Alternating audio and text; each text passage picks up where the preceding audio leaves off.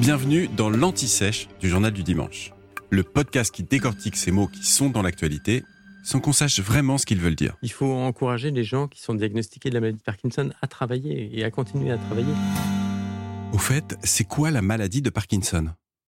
La maladie de Parkinson est une maladie neurodégénérative, c'est-à-dire qu'elle est évolutive et touche le système nerveux central, comme disent les biologistes, c'est-à-dire le cerveau et la moelle épinière.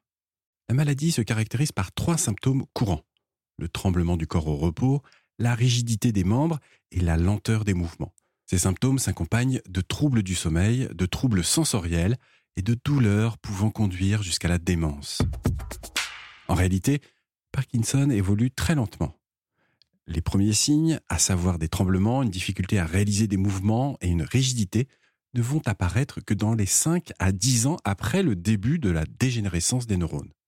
Les premiers symptômes se déclarent vraiment lorsque la moitié des neurones ont disparu. Il n'y a aucun traitement pour stopper son développement, mais des médicaments existent pour en atténuer les symptômes. L'implantation d'électrodes dans le cerveau peut aussi améliorer le quotidien de certains patients. Les effets de la maladie ont pour la première fois été observés en 1817 par Sir James Parkinson, un médecin britannique qui parle à l'époque de paralysie agitante. Ce n'est qu'en 1872 que la maladie prend le nom du scientifique anglais.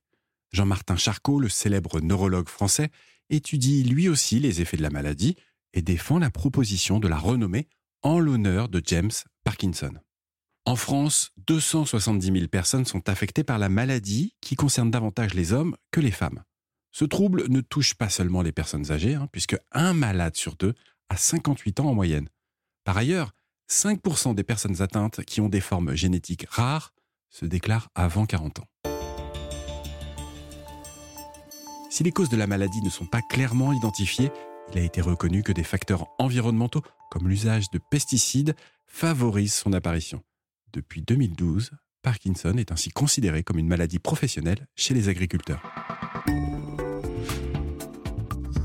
Vous venez d'écouter l'Anti-Sèche du Journal du Dimanche, le podcast qui répond à la question que vous n'osiez pas poser. Je suis Vivien Vergniaud et si vous avez aimé ce podcast, mieux si vous voulez écouter d'autres épisodes préparés par la rédaction du JDD, c'est facile. Abonnez-vous, suivez-nous, c'est gratuit. On vous donne rendez-vous trois fois par semaine en podcast et tous les jours sur le JDD.fr. À bientôt.